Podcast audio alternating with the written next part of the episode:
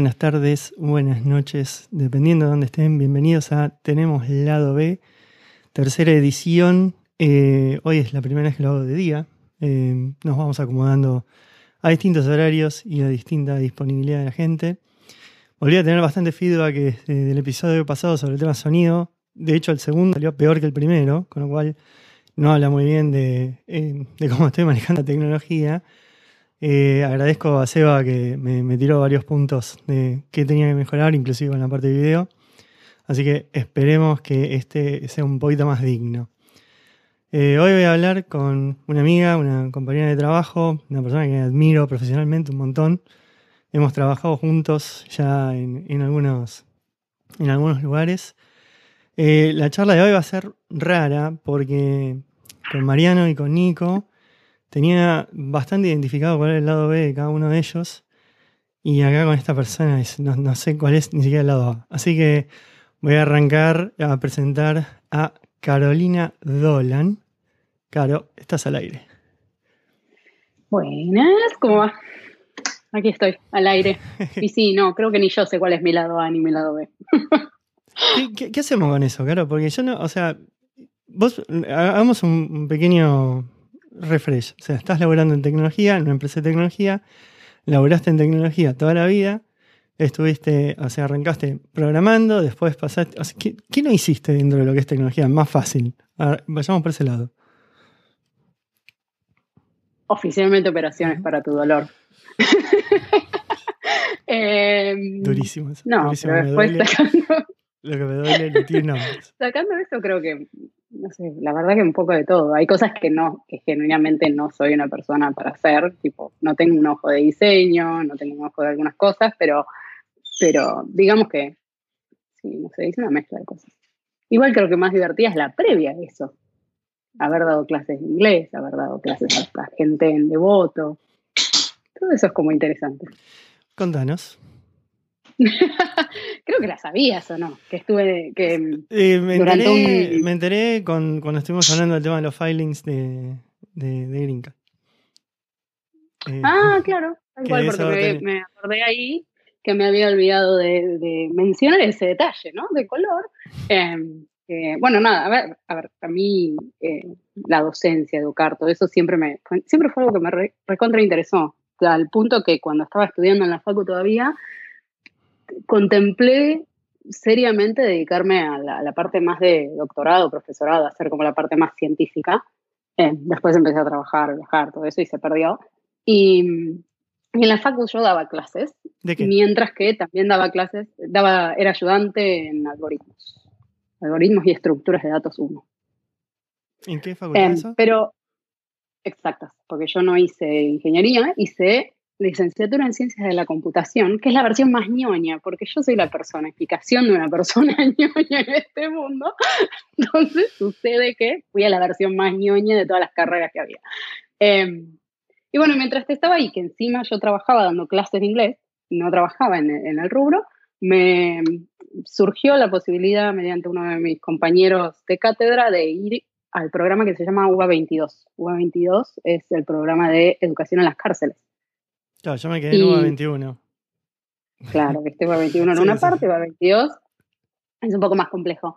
Y me interesó, me pareció como súper divertido, entonces me sumé al equipo de gente que estaba dando clases en la cárcel de devoto. La cárcel de devoto es una cárcel eh, de gente que todavía no tiene sentencia, entonces es gente tipo que está preventivamente en la cárcel y tiene todo un área separada que es para la universidad.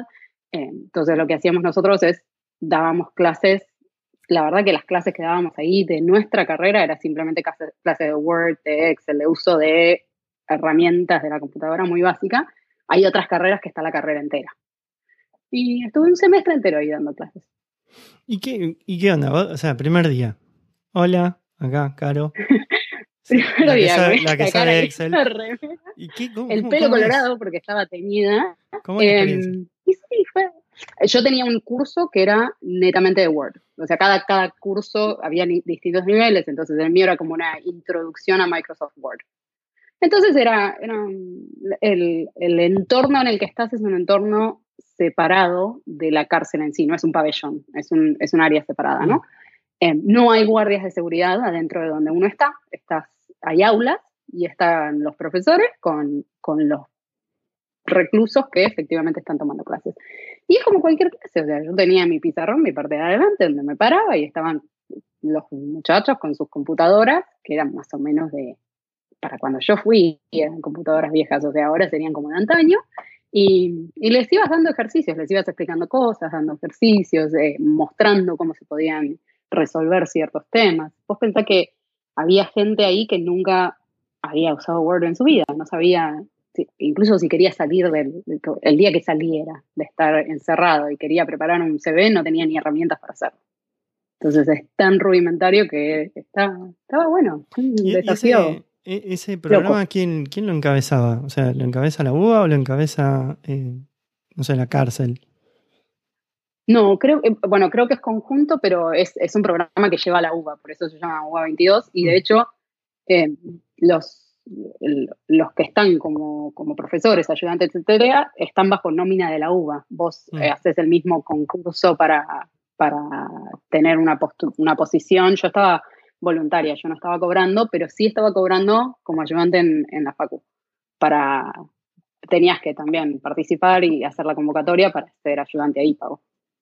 Así que creo que es principalmente de la UBA. Creo que hasta donde entiendo se sigue haciendo y la verdad que está bueno. Es una de las pocas cosas de inserción. ¿Y qué, cuál es el feedback de, la gente que está ahí adentro? Porque me imagino que fuera de que vos mencionas, es un curso normal, me imagino que el contexto debe pesar mucho en la parte personal para la gente, no sé, como... O sea, la gente se te pone a llorar, que es, no sé. No, eso no, a mí no me pasó. También, bueno, hay, los cursos los tenían divididos según el, el, el, estilo de las personas, ¿no? Entonces yo tenía un curso con gente que era como bastante, eh, voy a hacer Spanglish, me vas a tener que perdonar, bastante mal, como gente muy tranquila. Tranquila. Eh, sí, uno de mis amigos estaba con un grupo que era eh, interesante, ¿no? Eh, y, y la verdad que tanto para eso como para el resto de las carreras, porque estábamos todos mezclados, era, era, era el lugar donde la gente iba y estaba tranquila y, sentían que tenían un espacio para pensar un poco más allá del encierro cotidiano. Tenían algunas restricciones, tipo, em, si tenían algún problema en el pabellón, por ahí no los dejaban bajar, cosas así. Es como que era para gente de buena conducta, no era para cualquiera. Pero lo, era, un, era un re buen momento, de verdad. Era, era como un rato donde ellos podían dedicarse a aprender. Y también tenían tienen una celebración de fin de año. Cuando terminaba el curso, el, semestre, hacían una celebración y venían las familias y todo. Hubo varios que me presentaron a sus familias. Sí, ¿y seguiste en contacto con esa gente? Totalmente extraño. No, para nada. No, porque de hecho no, mi contacto era netamente profesional en el contexto de que yo iba, daba una clase, me iba, se terminaba, terminó el curso, todo bien, pero es como la gente a la que le daba clases de inglés tampoco se iba en contacto con esa gente, es exactamente igual. No, está bien, qué sé yo, por ahí había algún caso, no sé, por ahí se daba, pero... Eh, no, la, verdad que... Pará, ¿y cómo, cómo, caes en, ingeniería, no, en, en, exactas? Pues yo te cuento, yo me anoté en exactas cinco minutos y dije, no voy a sobrevivir. Entonces me anoté en ingeniería. sobreviví a ingeniería, no soy ingeniero, pero sobreviví a ingeniería. Pero ¿cómo, cómo, cómo que se Porque es una decisión, o sea, interesante. Bueno, primero, primero está la discusión de cómo caí en computación. Sí, bueno. yo no estaba segura qué quería estudiar cuando estaba en cuarto, quinto, por ahí. Y me puse a hacer todo un research de las carreras, más o menos que me gustaba, qué sé yo. Y llegó un momento que estaba entre que hacía arquitectura o hacía algo de computación. Tiré una moneda. Ah. Tiré una moneda al aire y salió. Sí, yo sé que salió, pero. Y en realidad me puse a investigar todas las carreras, me puse eh, todas las variantes que había, porque viste que de computación están las ingenierías, están las que están exactas, hay una en económicas, están las de las universidades privadas, tenés, eh, eh, tenés el ITBA, tenés un montón. Y lo que más me gustaba de la de exactas era que tenía como ese ángulo más científico, más de investigación. Y por eso terminé ahí. ñoña. Ñoña la elegí fui, hice toda la investigación de todas las carreras y fue la que más me cerró porque me parecía que era la que, la que tenía como un lado más numérico científico que, me atraía más. Bueno, acá me están diciendo que estoy muy bajo. Así que no, no pego una con el, con el sonido. Así que bueno, vamos a ver. Ahí lo acabo de subir un poquito. Espero que eso recupere un poco. La, la, negra se asomó y está muy bajo. ¿Viste? Por eso me llevo bien con la negra, porque yo tiré arquitectura así, tipo, algo saldrá.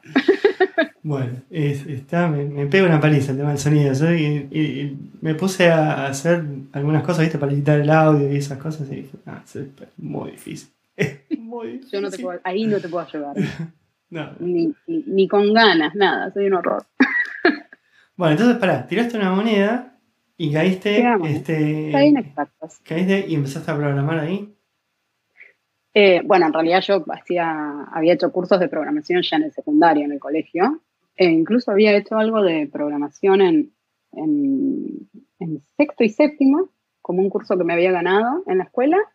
Y cuando era mucho más chiquita, cuando tenía seis años, hacía logo en el colegio. Así que tampoco es que era una novedad la programación para mí, ¿no? Digamos, ya la, traía de antes. Y, y, lo que sí cambié después de estar un par de años en la carrera fue el tema del trabajo. Yo había arrancado a laburar con, dando clases de inglés, primero como recepcionista, después dando clases de inglés porque eran buenos trabajos de, de línea de entrada. Y en algún punto dije, bueno, quiero ponerme a hacer algo más afín a mi carrera y ahí, y ahí arrancó. todo este delirio, que ahora termina en marketing. Sí, ya, vamos ver. Te quiero preguntar algo antes, y es eh, que medio que lo tocaste de costado, que hiciste un research infernal de todas las carreras, es marca registrada tuya hacer eso. De hecho, de hecho, la gente te pregunta a vos antes de preguntarle a Google. O sea. La por vos, vos me preguntas. no, no seas así. Hay otra gente que también, hay otra gente que también. Eh, sí, sí, tengo como una especie de problemita con buscar. Yo no puedo tomar una decisión así sin saber qué opciones tengo. Necesito, necesito investigar, necesito saber por qué, si sube, y baja, y después puedo tomar una decisión tranquila. Bien, pero vos, por ejemplo, yo aparece una normativa, te pregunto vos, igual la sabés antes de buscarla. Entonces, hay algo hay algo que, o sea, yo en la normativa no, no puedo ni leer el título, que yo estoy desmayado. Ahí hay algo, ¿viste? Hay, hay algo bastante... peculiar, vamos a decirle. eh, no, no. no, creo que viene de, de, de, de, esta tremenda personalidad de show off que tengo desde muy chiquitita en el sentido de que siempre tengo que saber todo. Entonces, me pongo a leer y leer y leer y entender y saber y... Y aparte no le confío a nadie. Cuando la gente me contesta no les creo. Necesito ir a verlo yo. Trust Entonces, trust issues, eso sí. Pero, o sea, e-, ese nivel de research lo haces inclusive para comprar una budinera. O sea, a ese nivel por supuesto, tengo que saber si, tiene, si va a ser la de silicona, qué tipo de material de silicona es la que quiero, si quiero una non-stick o una común, cómo se pasa el calor, si es parejo, si no es parejo, cómo va a funcionar con mi horno. Todos esos parámetros hay que evaluarlos.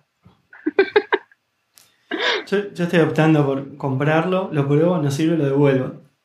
No, no, no, no, esto no es para mí. Aparte, una vez que me la juego, me la juego, ya está, yo ya decidí y tenía el tiempo antes para hacer el research. Tengo que seguir. Está muy bien. Che, Caro, ¿cómo, ¿cómo, llegas a Estados Unidos? ¿La primera o la segunda vez? Y las dos, em, la primera vez fue 2005 fue un año interesante a nivel personal. Entonces em, sucedió que tuve como una especie de pico de, estrés al terminar el año y decidí en principios del, 2006 que iba a tomarme un poco de licencia, un poco de tiempo para bajar los decibeles. perdón, a todo esto, Caro está hace siete años acá en Estados Unidos y previamente estuviste ocho ya. Ocho, ocho. ya y previamente estuve dos. Mm. Em, bueno, nada, un año entonces en marzo decidí tomar un poco de licencia y, no trabajar, dedicarme a, la nada misma, la facu y nada más. Más o menos por octubre del 2006 había, yo estaba en Cariló con mi hermana, o sea, nada que ver con nada, estaba súper relajada y me llama eh, Fede, ay, este chico que estaba en recruiting allá por el 2006, Fede, que no me acuerdo de apellido. Domínguez. Bueno, no importa, me llama, ¿eh? Fede Domínguez. Fede Domínguez, ¿viste? Vos sigues acá. Me llama Fede Domínguez que tenían una oportunidad en, en Globant y que me podía, era para irme a Estados Unidos, para Google, qué sé yo, y dije, bueno, suena interesante. Podría cortar la licencia por algo que es interesante. Eh, y ahí fue que dije, bueno, no, no está mal. 2005 había estado un tiempo viviendo en Santiago de Chile y ya sabía lo que era vivir afuera. Me gustaba la idea de alejarme un poco de todos mis problemas personales que estaban en ese momento. Y te mandé y me vine. Más, viajé en diciembre. Ah. claro mensaje, claro mensaje de me voy. Me quería ir. Me voy. Me quería ir, no me importaba mucho. Y, y, ahí fue que vine para acá. Y bueno, y estuve hasta agosto del 2008, de julio, perdón, fin de julio del 2008, el primero de agosto, me volví para Argentina. Así que estuve como un año y medio acá y en varios lugares, porque hice Mountain View, después me fui a Phoenix, después volví a Mountain View, después me fui para allá. Y ahí estaba tranquila y contenta en, La Plata, viviendo sin, demasiada, sin demasiado estrés. Y Guillermo Marco Betero, conocido dentro de nuestra empresa, señor muy, muy divertido, muy entretenido, se le había metido en la cabeza que yo me tenía que venir a Estados Unidos. Y es una persona que es un tanto insistente, vamos a decir. Insistió hasta que me convenció. Y ahí fue que en el 2012 volví mayo del 2012. ¿Y te fuiste a Austin, desde ¿no? entonces. Ahí te fuiste a Austin. Correcto. Y después California. Y después California. Unas cuantas mudanzas. Sí, yo tengo. Veremos qué nos depara el destino ahora. Let's see. Sí, una de las cosas que. Eh, una cosa que te quería preguntar, eh, una de las, de las, cosas que arrancaste cuando estabas en, en Austin, recuerdo, fue. Eh, toma cerveza. ¿Cómo, cómo, cómo llegas a, a, fabricar? O sea, yo me acuerdo que, seamos honestos, uno dice, no, porque yo me dediqué a fabricar cerveza, vos me mandabas fotos donde tenías 50 eh, alambiques, no sé, fabricando birra. ¡Pará! ¿Cómo llegamos a eso? ¿Qué pasó? ¿Cómo, qué, pasó? Eh, bueno, pasó la, misma intensidad con la que hago todo, Varela. no hay ninguna diferencia ahí. Entonces, eh, no, la verdad que estábamos, nosotros estábamos ahí en Austin y, no teníamos una red de amigos locales. La, verdad que trabajábamos todo el día, yo viajaba todas las semanas, hacía tres ciudades por semana, o sea, estábamos los fines de semana y nada más. Eh, y estábamos buscando un hobby, algo para hacer que nos entretuviera, que fuera divertido, que fuera estilo nosotros. Y, bueno, vos lo conoces a, Gonzalo, así que no necesito contarte mucho. Y pintó lo de hacer cerveza, no me acuerdo de dónde fue que lo sacamos, pero fue como uno de los que dijimos, che, estaría bueno, sí, dale, estaría bueno. Y arrancamos con, obviamente, la, la de mínima, ¿no? Y, y después de hacer la primera tirada dijimos, no, pero esto hay que mejorarlo un poco más, porque si el frío, porque no sé qué, y así, y cada vez vamos agregando un poquito más, al punto que, bueno, hoy ya tenemos el, el Kegerator, donde tenemos nuestra propia cerveza tirada, fresquita, o soda, porque ahora también estamos aprovechando para, aprovechándolo para soda. Tenemos, nada, ya el, nivel de, de, equipamiento que tenemos es bastante ridículo, pero sigue siendo algo totalmente amateur y totalmente que hacemos porque nos pinta y cuando nos pinta y del sabor que sea y sin ningún tipo de intención de llevarlo a algo profesional, ni mucho menos. Es para nosotros y nuestros amigos. Ya, matar no tiene nada eso que estás haciendo en este momento. eh, ni absolutamente nada de amateur. Eh, y pero qué, o sea, ¿cómo les pintó así, hijo? Y bueno, vamos a hacer guerra. O sea, podría haber sido vino patero también. O... Bueno, yo no tomo vino, podría haber sido vino patero, pero yo no consumo vino. Entonces, por ahí, por eso pintó cerveza más que otra cosa. Em, sí, creo que fue medio así, fue medio tipo, che, estaría bueno. Y nos empezamos a meter para ese lado. Obviamente arrancamos con, un libro que me compré y leí entero para asegurarme de saber el proceso. revisar qué tipo de materiales, qué tipo de coil, si era el que iba a servir mejor o no, qué tipo de sanitizante, cuál era el de menos riesgo. todo ese problema sigue existiendo, ¿no? Es, el fundamento de mi persona. Y avanzamos. ¿Y, ahora producís o no producís? ¿O, es cuando, che, tengo ganas de tomar birra y me pongo a hacer? Cuando tenemos ganas, claro. El, hicimos hace hace un mes y medio, la hice yo sola casi, la verdad, la última que, hice, hace un mes y medio, y ahora tengo los ingredientes para hacer otra tirada, pero tengo una comprada ocupándome el cake, así que todavía no la arranqué, pero seguramente la arranque en las próximas semanas. Cuando levanten un poco el coronavirus, puede venir la negra, porque vos no consumís, a, disfrutar en mi casa. Vos podés hacer, podés hacer sin alcohol también. No, ya te expliqué, es mucho trabajo. Averigüé, porque desde el día que me lo tiraste tuve que averiguar, la tenés que hacer entera y después la tenés que volver a hacer. Demasiado trabajo. No, no vale la pena. No vale la pena. no vale la pena. bueno, escúchame, Caro, volvemos un poco, y ya habíamos hablado un poquito en la previa eh, de esto. Quiero volver al tema IT. Que, como, eh, o sea, voy a tengo que ser cuidadoso como lo digo. a mí me pasó que en la facultad, ahí en ingeniería, había absoluta abundancia de hombres en, la carrera. No sé cómo, cómo, lo viste vos de tu lado. Y en exactas es similar. el, primer año, que es compartido con matemática y con física, es un poco más liviano. Eh, porque hay carreras en común para las tres, materias en común para las tres carreras. Ahí está como más parejo. Pero en el momento que se, se dividía computación, específicamente materias de computación, era el ratio era ridículo, la verdad, eran, todos hombres y eran cinco mujeres, seis. Una cosa. Había un montón, te digo, porque ahí, que yo, yo estaba, éramos 200 y había tres chicos. Creo que el ratio era un poco mejor, sí, creo que en comparación era un poco mejor, pero igual era bastante, estaba, estaba muy desbalanceado y había muchísimo prejuicio, muchísimo. De, de, de, yo haber tenido compañeros que me han hecho comentarios tipo, eh, sos, sos bastante inteligente para ser mujer, cosas así. De verdad que sí, de verdad que me pasó. ¿Y tu respuesta?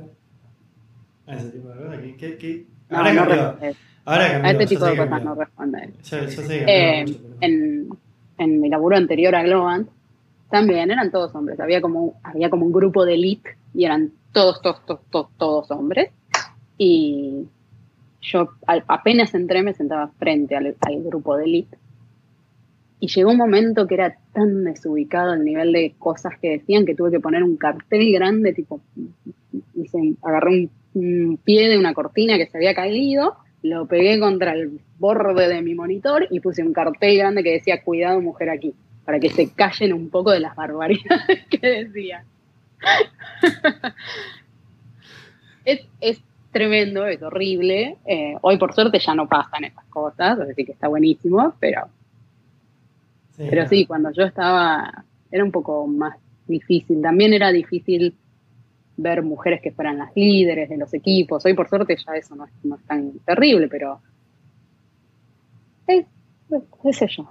Tomó un tiempo que, que, la industria se vuelva a dar vuelta, porque originalmente eran más mujeres que hombres, después pasó a ser más hombres que mujeres y ahora ya se está empezando a balancear un poco. Estamos lejos de lo que debería ser, pero va mejorando.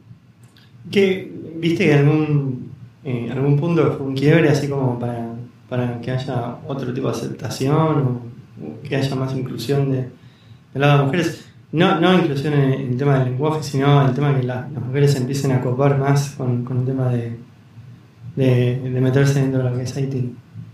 Creo que, es, creo, creo que no hubo ningún punto de inflexión. Lo que sí creo es que hay como un trabajo continuo de muchas organizaciones, mucha gente, muchas áreas, tratando de lograr que haya una mejora en eso. desde, por ejemplo, el otro día en la, en la en, Converge, el evento que hacemos en Globant, tuvimos una, una mujer del Gina Davis Institute que hablaba justamente de cómo las mujeres se representan en eh, las películas, en Hollywood, etc. Eh, yo he ido a charlas, he hablado también en diversidad respecto de cómo las mujeres están representadas en, la industria de gaming, cómo las mujeres están representadas en un montón de cosas.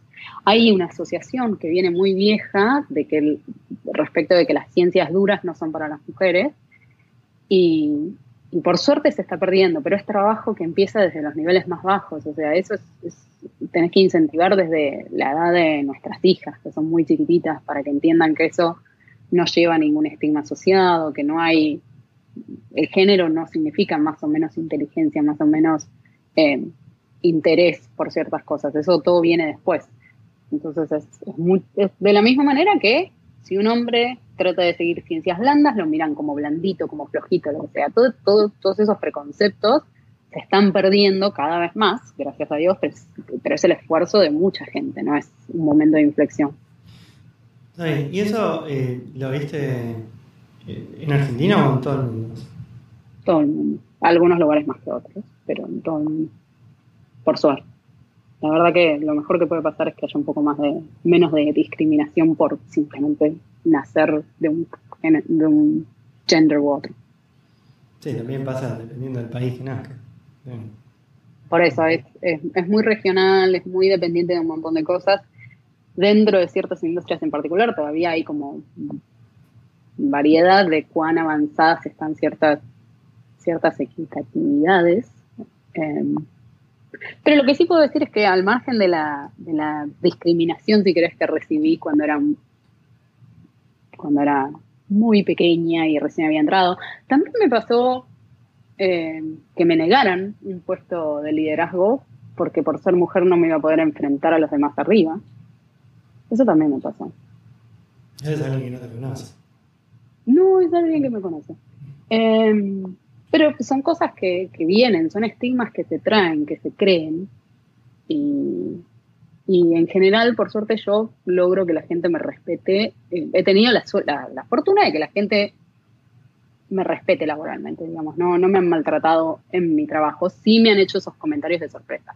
Pero también he tenido comentarios equivalentes de sorpresa respecto de de dónde vengo. Cuando me vine acá en el 2008, 2006, 2007, en, en Phoenix, Arizona, uno de mis compañeros de trabajo, un, día me pasó que, bueno, fuimos a la playa, me quedé dormida en la playa, sol, y bueno, con esta piel lo que sucede es palito de la selva, ¿no? Rosa de un lado, blanco del otro. Y el lunes siguiente que fuimos al trabajo, uno de los, de los americanos me dice, y lo tengo que decir en inglés porque no, es bueno traducir esto, pero me hizo un comentario tipo, hmm, I thought all of you down there were a little darky.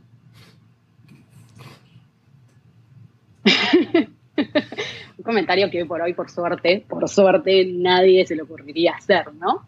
Em, y esa vez me pasó lo mismo que cuando me han hecho comentarios por ser mujer, que me quedé así tipo, hmm, Mm, no, no, no se justifican así las cosas, no, y cambié de tema y me fui a otro lado. ¿Y dónde, dónde ves que, falta mejorar mucho? Eh, mm, qué buena pregunta.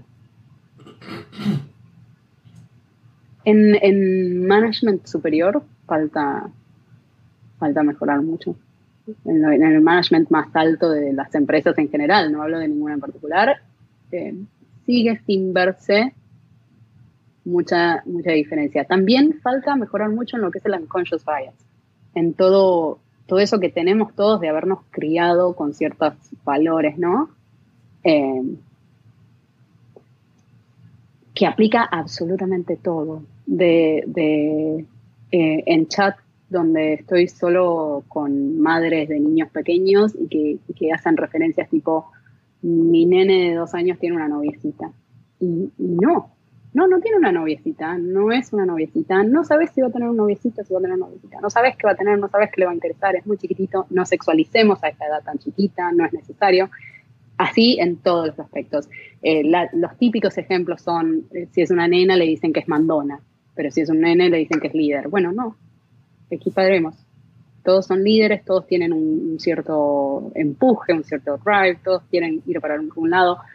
Todas esas, todos esos temas de lenguaje que tenemos súper incorporados, que, están súper adentro de cada uno de nosotros, requieren como mucho triple pensamiento de lo que uno está por decir.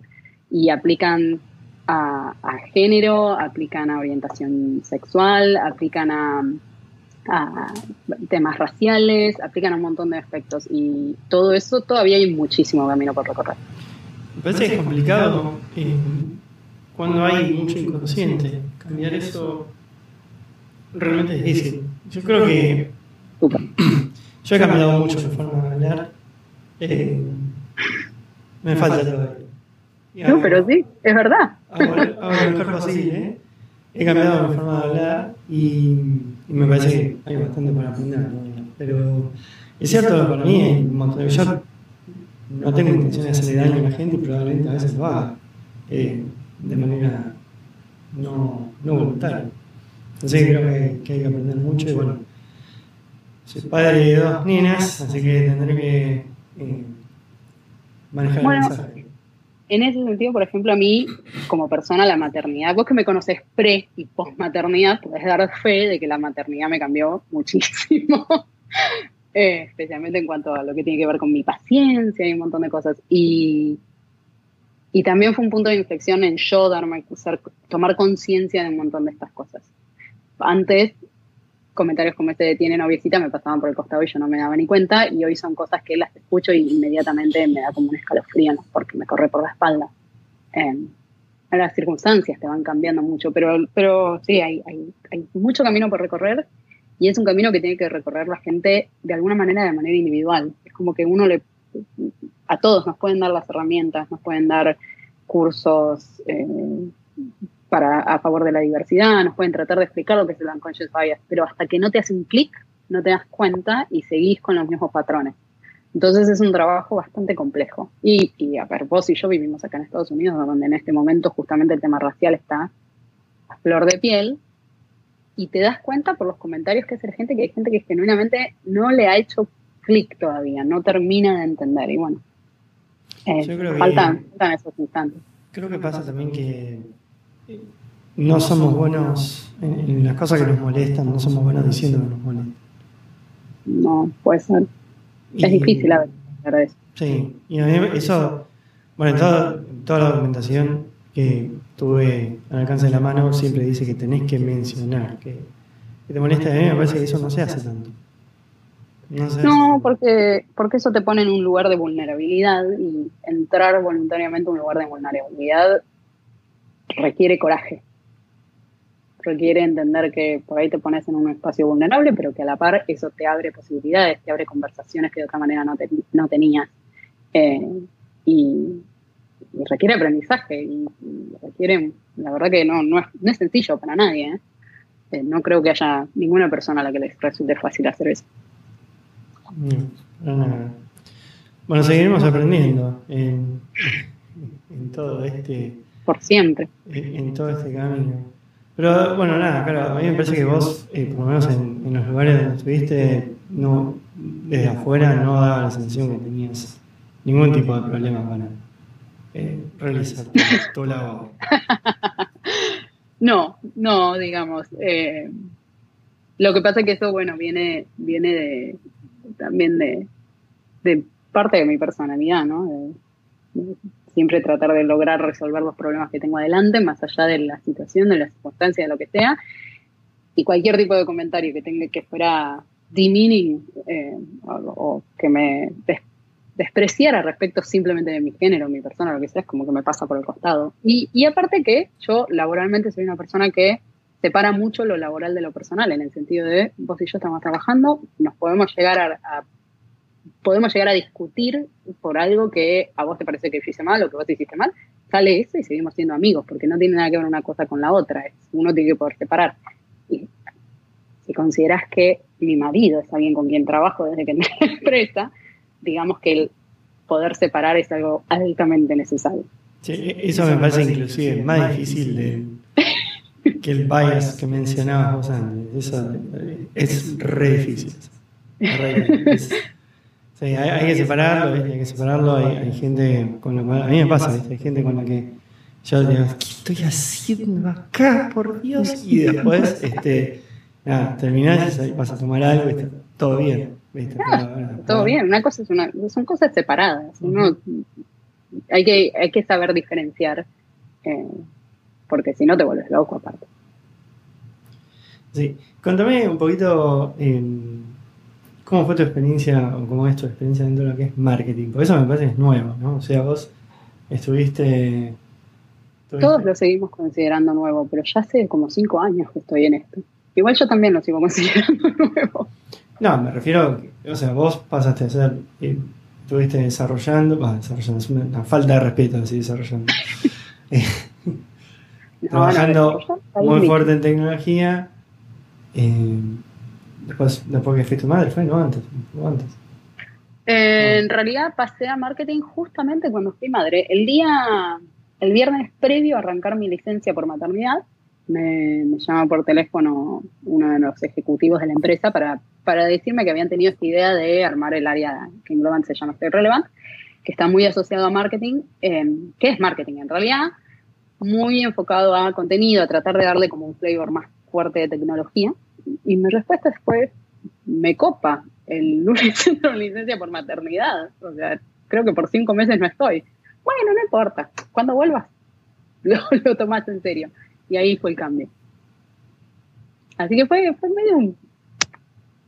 Hay cosas para las que todavía me tengo que adaptar y, es posible que algunas de mis compañeras me estén escuchando en este momento eh, y pueden dar fe. Hay cosas donde yo sigo siendo una persona dura que sigue esperando el blanco y negro y la verdad que marketing es un área blanda. Entonces hay muchos lugares donde yo todavía tengo como que ajustar, eh, ajustar los modos también, porque la manera de interactuar con gente de tecnología es una y la manera de actuar con gente de ciencias blandas es otra. Eh, está súper válido que haya maneras distintas de interactuar, pero yo vengo muy con mi chip de la, de la versión dura, entonces todavía, todavía cada dos por tres tengo que decir no, no, frena, Dolan, ajusta los modos y, e incluso dos por tres me tienen que decir del otro lado, che, te, te fuiste al pasto, volver. Bueno, te lo Pero, sí, eh, por suerte, la gente con la que trabajo eh, creo que ya entiende. entiende un poco que no hay maldad detrás de mi modo. Eh, lo que sí debo decir es que creo que encontré mi lugar.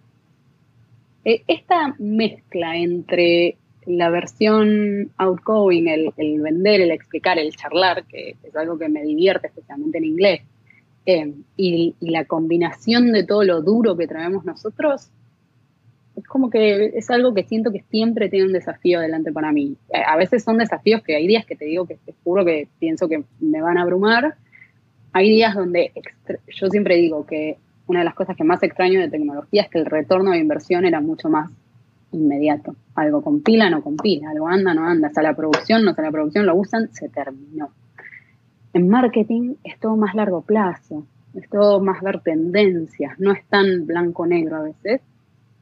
Y, eso lo extraño, pero igual creo que hay un montón de cosas que he aprendido respecto de hacer marketing, de, respecto de pasarme a este lado que no tiene nada que ver, que, que me siguen dando desafíos. Y mientras tenga desafíos, me copa, me divierte. Muy entretenido hacer cosas nuevas y aprender. Sí, siempre, siempre abierta al aprendizaje, eso también doy fe. ¿eh? Pero bueno, eh, por lo menos desde yo te conozco, porque bueno, empezamos a trabajar juntos, vos eras tecnología, pero así, delivery. Y era, había que hacer delivery. Ah, y, ahora estás en un área mucho más, mucho más blanda. Así que este, bastante pero era, era divertida esta parte ¿eh? también, de hacer tecnología, hacer delivery, las cosas tienen que salir, tal fecha, se terminó, eso. Te digo que igual el, haber estado dentro de tecnología en los proyectos en los que yo estuve, me ayudaron, me ayudó a, entender un montón de cosas de marketing al haber pasado. Eh, yo por suerte estuve en proyectos de, mucha demanda, eh, especialmente en mi pasado tecnológico, estuve hay distintos tipos de proyectos tecnológicos, hay algunos que se pueden estirar más, otros menos, y el haber estado, por ejemplo, en la industria de gaming, o el haber estado en un lugar como Google, Google asignado durante bastante tiempo, me dio un montón de aprendizaje que lo sigo usando hoy. ¿Cómo, lo trasladas eso? Bueno, gaming, por ejemplo, el, concepto, el entendimiento de las expectativas, las fechas, los patrones, los años, etcétera, eso te lo da mucho el haber estado en, una industria que se mueve con ciertos, ciertas cajitas, y vos no te puedo decir de la cajita. Eh, Google me ayudó mucho a estar tratando de descubrir todo el tiempo y a, a, aprender de la falla.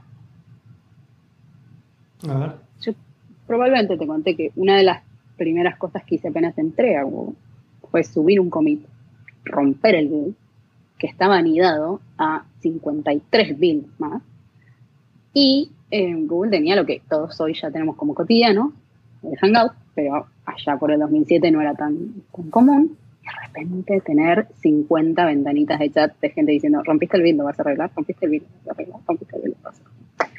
Y, y yo soy una persona que no sabe lidiar muy bien con las fallas, con fallar yo. Como que me, es inaceptable en mi diccionario fallar. Y de repente fallar tan abiertamente en un lugar nuevo, con toda gente que desconocía, que de repente me empezó a hablar, em, y, me pasó otras veces también, porque hay, fallas que suceden, me hizo aprender a manejar esa ansiedad, por ejemplo, y la sigo manejando hoy. Hay, hay, de todo se pueden aprender cosas que se aplican a otro lado. Por eso vos decís que yo soy operaciones. Aplico aprendizaje de otros lados y vos no te lo voy a perdonar, no te lo voy a perdonar que nunca estés en operación. No te lo voy a perdonar jamás. jamás. Bueno, de costado. Ponele honoraria, operaciones honorarias. Sí, no sé, no sé. Vamos a pensar. Vamos a ver, vamos a ver qué dice. Bueno. Bueno, claro, te hago otra pregunta. Eh, vos tenés varios hermanos y eh, son cinco, viviendo en cuatro países distintos. Si no me equivoco. ¿Eso de dónde sale? La verdad que ninguno te lo puede explicar, pero fue todo circunstancia. No hubo un plan de chiquitos de váyanse de Argentina, ni mucho menos. Es más, eh, mi, mi, viejo era muy Argentina es Argentina, eh, antes de viajar al exterior tenés que conocer tu propio país, recorramos las, distintas provincias.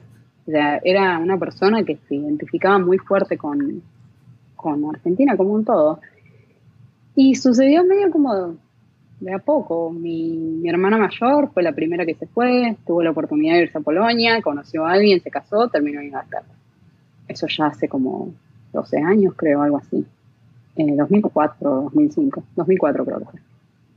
Eh, yo me apareció la oportunidad en Chile, me fui a Chile, volví, me apareció la oportunidad en Estados Unidos, me fui a Estados Unidos, volví, me apareció la segunda vez en Estados Unidos y todo aquel que me conoce sabe que desde el día que nos mudamos en el 2012 estamos diciendo el año que viene volvemos y lo seguimos diciendo. Algún día, algún día será realidad, pero sí, no, no lo vamos a dejar de decir. Em, pero seguimos teniendo, mi hermana y yo seguimos teniendo esa asociación fuerte con Argentina y estas ganas de, de volver, solo que no encontramos el momento óptimo.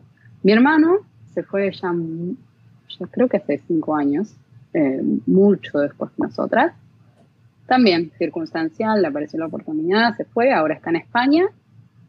Y, y él, ves, a diferencia nuestra, yo no creo que, que piense en volver a Argentina, él está súper cómodo en España y no, no tiene como la intención de volverse.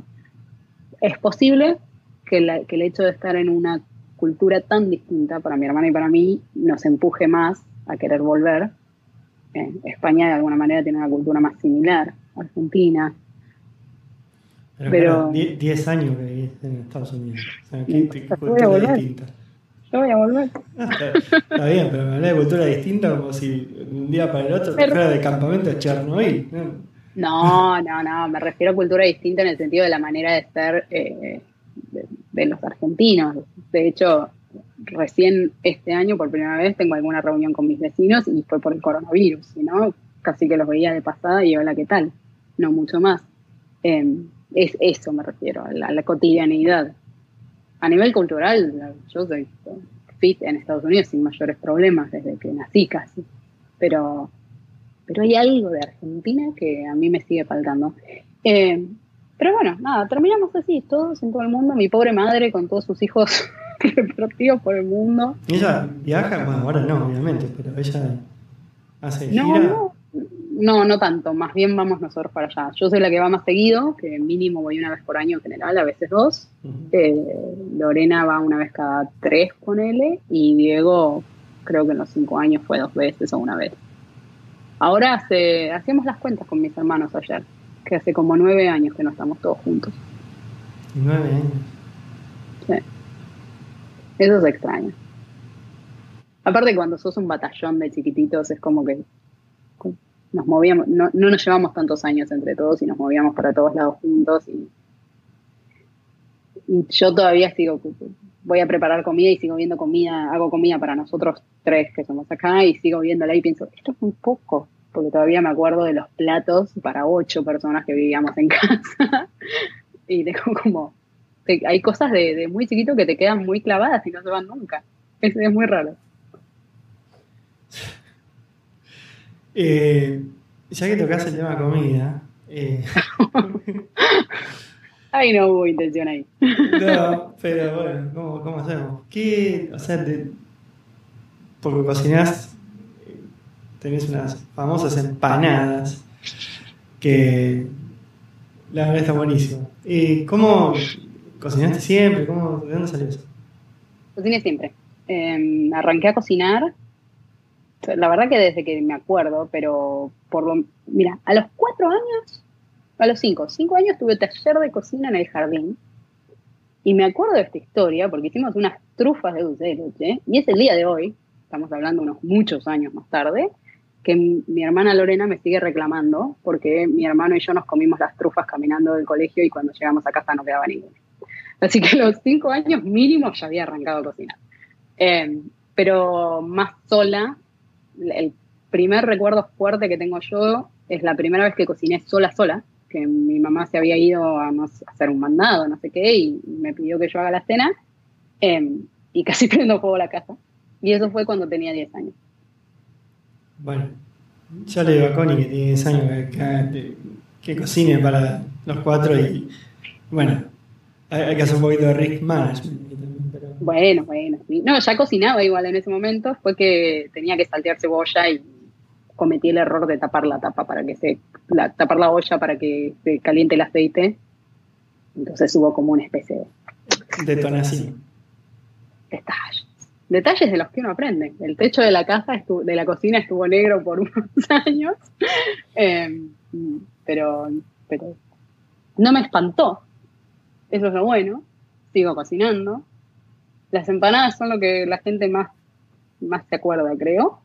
No es lo que a mí más me gusta cocinar, a mí me gusta mucho más la pastelería, la repostería, las cosas dulces, donde hay que amasar y donde es más científico, porque de nuevo, la cosa salada es, no, no es tan exacta, en cambio cuando te vas a la repostería es, ciencia, las cosas son exactas, uno tiene que poner una cucharada, es una cucharada, no es una cucharadita ni una cucharada y media, porque si no las reacciones que suceden no son más correctas.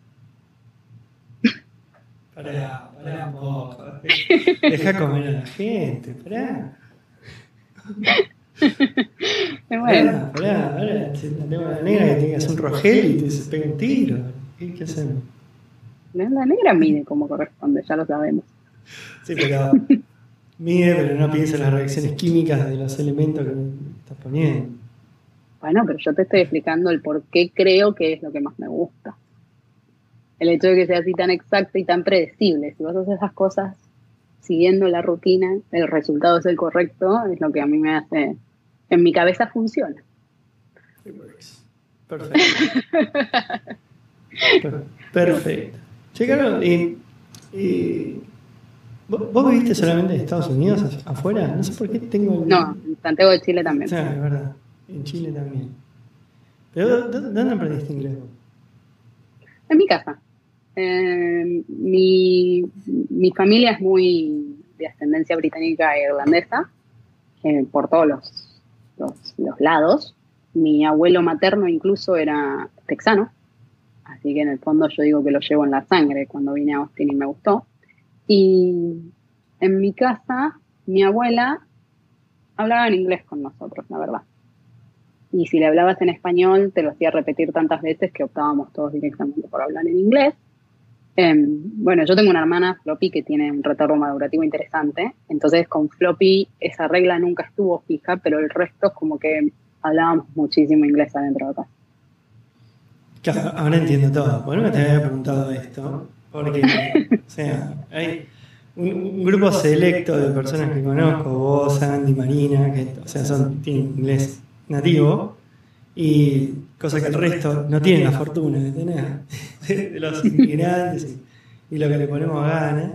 Y no, no, sabía el origen. Andy, yo sé que él vivió acá, Marina también, Marina en Canadá, qué sé yo, entonces es mucho más, más, straightforward. Pero vos no, sabía, no sabía la historia. Bueno, es, más complejo en realidad, porque como yo hablaba tanto en inglés en mi casa, y aparte iba a colegio bilingüe de chiquita, de muy chiquita, lo que sucedió durante los primeros, hasta mis 10, 12 años, es que yo era muy tímida en español y extrovertida en inglés. Tímida. Tímida. De hecho, era muy tímida hasta que entré a la facultad. Hasta los 22 años, 20, 22 años, yo era extremadamente tímida. Y, eso fue, la, facultad fue el quiebre, para, vamos a poner un poco de La facultad fue el quiebre. Cuando vos, no, puedo hablar de la parte de, de, marketing, sí puedo hablar de la parte de tecnología. O sea, carácter, por Dios. Esto va a ser así. Esto va a ser, y eso, eso te lo fue la facultad, entró a la facultad, estar en, eh, minoría, ¿qué, qué, fue? Creo que fue una mezcla de las dos cosas. Fue la facultad, más estar en minoría, más eh, eso de, bueno, ya te digo, por ejemplo, no fue en mi primero, pero en mi segundo laburo en, sistemas fue esto de que todos los que mandaban eran hombres. Y es como que tenés que, si vos no te plantás, no te toman en serio. Entonces creo que eso ayudó a que mi perfil se, se armara así como extra duro. Em, pero yo fui a colegio de mujeres solas en el secundario, es como que tenía un grupo de amigas muy similares a mí, éramos todas muy de estudiar, yo no estudiaba nunca, pero éramos todas como muy de que nos iba bien en la paz, en el colegio. Sí, bueno, no, no, no estudiaba. Mi papá me retaba porque me ponía a mirar tele, pero como yo tenía buenas notas no me podía decir nada, porque esa era la, regla, así que mm. seguía mirando tele. Pero era bastante vaga en el fondo, a pesar de que, lo que la gente pinta. Bueno, nos hemos caído del aire un ratito. Eh, acá volvimos. Cara nos estaba comentando sobre eh, su personalidad barra cara. sí, no sé cuándo nos caímos, pero bueno, sí, yo creo que fue forjado en, gran parte. Eh, una vez que sentí que estaba como en un lugar donde where, you fit, ¿viste? Donde encajas, donde donde no te miran como el sapo de otro pozo, que es lo que me pasaba en el colegio, siempre me pasó. Yo era la ñoña cuando en realidad no era ñoña por lo que me gustaba, no porque me pasara estudiando. Y, y a veces, en el colegio eso genera como algunos roces con la gente, ¿no? Y cuando estuve en la facultad, que era todo más parecido, ahí creo que me empecé a sentir más cómoda y se me fue la timidez. Y ahora ya se fue todo el demonio. Y ahora la timidez quedó en el pasado. No, no, no, clarísimo. ¿Y, el, ¿Y el perfeccionismo de dónde sale? No, ese viene desde que nací, casi, mira, todavía me acuerdo, ese viene de mi papá. Todavía me acuerdo. Mirá lo que me, lo que me lo clavó en la cabeza. Yo siendo muy chiquita, no sé ni qué edad tenía, haber hecho un dibujo donde pinté las nubes celestes y dejé el cielo blanco porque no quería gastarme pintando todo con el marcador. Y, mi papá me dijo, pero no, las nubes no son celestes, las nubes son blancas. Y ese fue como el primer hito de perfeccionismo que recuerdo. Y desde entonces es como que tengo, tengo un problema con fallar. El perfeccionismo no viene por querer perfeccionar, sino por no querer fallar. Entiendo. Y esto se transformó en una sesión de psicología. Sí, sí, te iba a decir, porque parece como que te estoy psicoanalizando y no, no, no el punto. Pero bueno, no sé. No, no pasa nada. Son, no, no, son cosas que hablar. Eh, gracias por la predisposición. sí, claro, y ahí, eh, volviendo un poco al tema mujeres dentro de ti? ¿Hay gente que te, empezó a seguir por, por hasta donde llegaste y todo eso? ¿Sabes que no sé? No tengo ni idea, porque soy una persona que cultive un perfil alto en el fondo, digamos. No, porque puede ser referente igual. Me conocen, eh, tengo, tengo gente que me ha pedido que sea su, mentor en algunos casos, eh, pocos, no, no demasiados. No sé si tengo gente que me siga. Es una buena pregunta para el universo, digamos, ¿la verdad? Ya lo averiguaremos. buena pregunta, lo averiguaremos. ¿Pero qué te gustaría que eso suceda? Cuando te dicen diferente. No sé, es una, es una buena pregunta. Definitivamente no es algo que me salga natural tratar de ser líder de alguien. A mí me sale más natural resolver los problemas que, que tratar de ser la que lleva a la gente o la que la gente sigue. Em, creo que hasta si me pongo a pensarlo me pondría hasta un poco incómoda, así que mejor no lo pensé. Bueno, después offline te quemo la cabeza y no Sabemos que va a suceder, claro. Em, la verdad que no sé, nunca lo pensé. Es más, eh, por el rubro en el que estoy yo, a veces eh, ahí aparece, hacemos notas, ¿no? Donde, notas de la empresa, que nos piden a alguien que hable y ha pasado varias veces que terminamos de mandar la nota y nos miramos con la chica que hace prensa y me mira y me dice, pero esto lo tendrías que haber contestado vos, Carolina. a mí no me sale naturalmente pensar en esto y a ella tampoco. Eh, por ahí es un error, por ahí debería hacerlo, no lo sé. Bueno, para pensar, tenés homework. Para pensar. Homework. Bueno, a mí... no, para mañana no. Para mañana no. No, a mí, mira, a mí me interesa mucho saber qué, qué, es lo que uno va a estar todo el partido, ¿no? Después de ya varios años de carrera, me interesa empezar a pensar ¿no? qué es lo que uno va dejando, qué es lo que, qué es lo que la gente toma de cada uno. este, me parecía oportuno eh, conocer por uno de lado. B. ¿Descubriste cuál es mi lado A al final? operaciones, pero bueno, tu vida transcurre en mi lado B. mi vida transcurre en mi lado B. bueno, pero me ayuda la cabeza estructurada, para por eso vos pensás que soy operaciones. Porque soy extremadamente estructurada. No, por, eso sos operaciones. Que, no, o sea, mira, yo, yo voy un poquito de contexto con la gente que nunca te laburó en tecnología vos.